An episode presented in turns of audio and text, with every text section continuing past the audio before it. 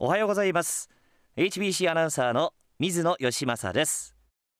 サンデーモーニングトーク。この番組は毎週さまざまな分野からゲストをお招きして生活に役立つ情報をお届けしています。さあ今週は国立大学法人北海道大学総長のホーキン清弘さんにお越しいただきました。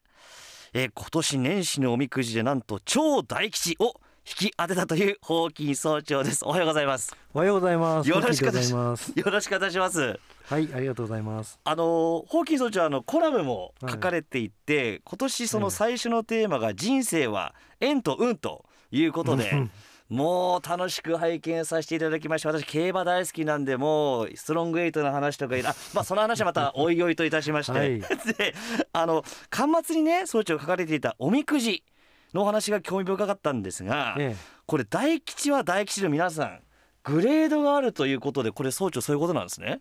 これやっぱりね、あの、はい。大吉をたくさん引いた人が初めて知る事実なので。はい。なかなかあの説明しづらいんですけども、はい。まあ世間で大吉にグレードがあるっていうことは言われてないけど引いてみるとねはい。もうすっごいもう本当に素晴らしいもう何から何時までうまくいくっていう大吉とはいよく見ると、まあ、ちょっと注意しなさいっていうのが入ってたり大吉でも一番下のグレードに行くとまあなんだこれはあの末吉と言われるやつが一番低いんだけどはい。それに近いようなものがあって、まあ、やっぱり今回引いたのはもう最上級でしたね。はあ。まあとびきりの大吉でした。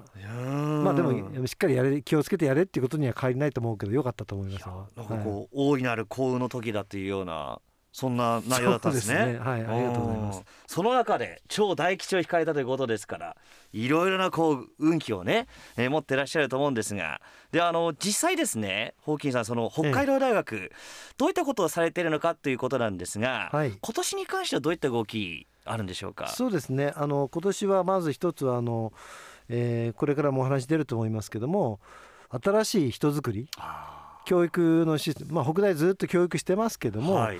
教育のシステムをですね少し大きく変えて大学院改革とかですね、はい。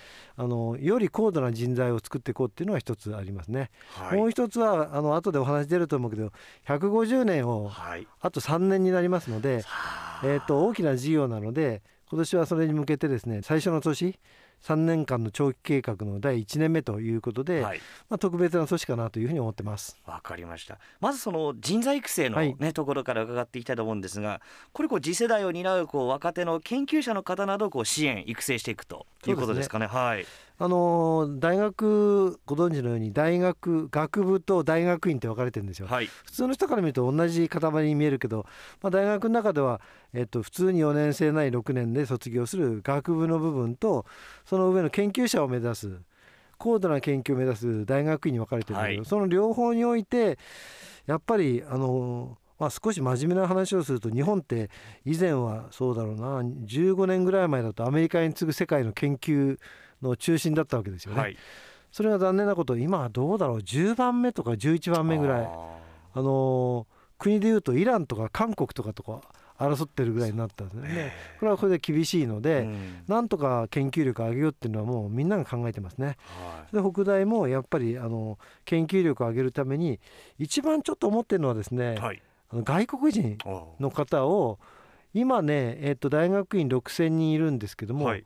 3分の1の2,000人なんです、はい。外国人。はい。でやっぱこれをあのまあ日本人の優秀な方も育てなきゃいけないんだけど、うん。やっぱり日本人が優秀になるためにも外国人の比率をね今の3分の1から、まあ、目標としてはもう少し上げたいなというのがあります。じゃあこうより国際色豊かと言いますか。そうですね。ん。あの大学に来てくださると分かるんだけど、はい。大学院なんか行くともうあのか完全に英語の世界でうん。いろいろやってるし、はい。あのやっぱり世界と一緒に仕事をしていくためにはもうめちゃくちゃな英語ですよ。あのまあインドの英語も混じるし東南アジアの英語も混ざるし、はい。日本人の英語も混ざるんだけど、うん。ちゃんとみんなコミュニケーションできると。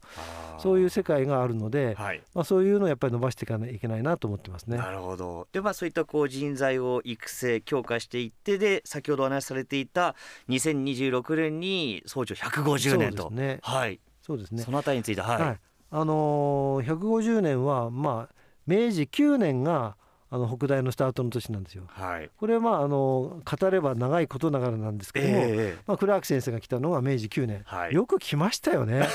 あのね、うんそうですね。私びっくりするんですよこれは。あの今あの北大でちょっと実現するかどうかわかんないけど、はい AI を使ってクラークさんの声と姿を再現しようと思ってるんですよ。うわあすごい。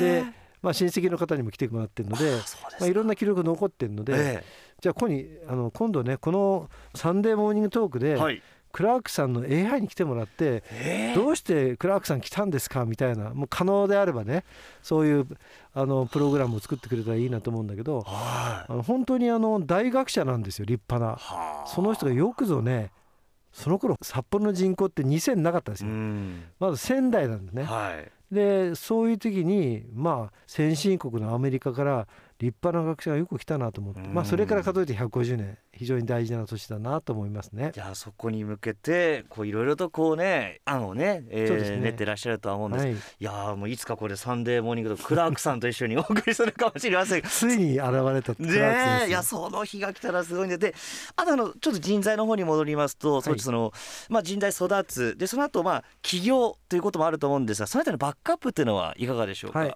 今まで大学出るとまあ大企業に勤める、まあ、特に北大なんかだと大企業に勤めるとか、まあ、公務員を目指すとか、あるいは人によっては自分のあの親の家業を継いだりとかですね、いう方もいまあ、ある種決まってたところあると思うんですね。はい。だけど今世の中見るとあの大きな企業が、まあ、方向を変えたり、うん。まあ、仕事がうまくいかなくなって逆に、えー、と今まで小さかった聞いたこともない会社がどんどん伸びてくる社会になりましたよね。はいそれをあの大学を出る人も目指してほしいということで、うんまあ、あの教育の中にそういうあの難しい言葉でアントレプレナーシップってあるんですね。はいこれはあの自分でどうやって仕事を始めてお金を集めて会社員を集めてどうやっていろんな人と相談していくかっていうことをちゃんと教えるうん。コースも作りましたのでそれが一つと支援としてはあとはほとんどのことってうまくいかないけどちょっとでも最初のお金があればスタートできるなっていうに対してはあのお金で支援しようと思ってます。う。わー。じゃあそういったこう起業家も育成と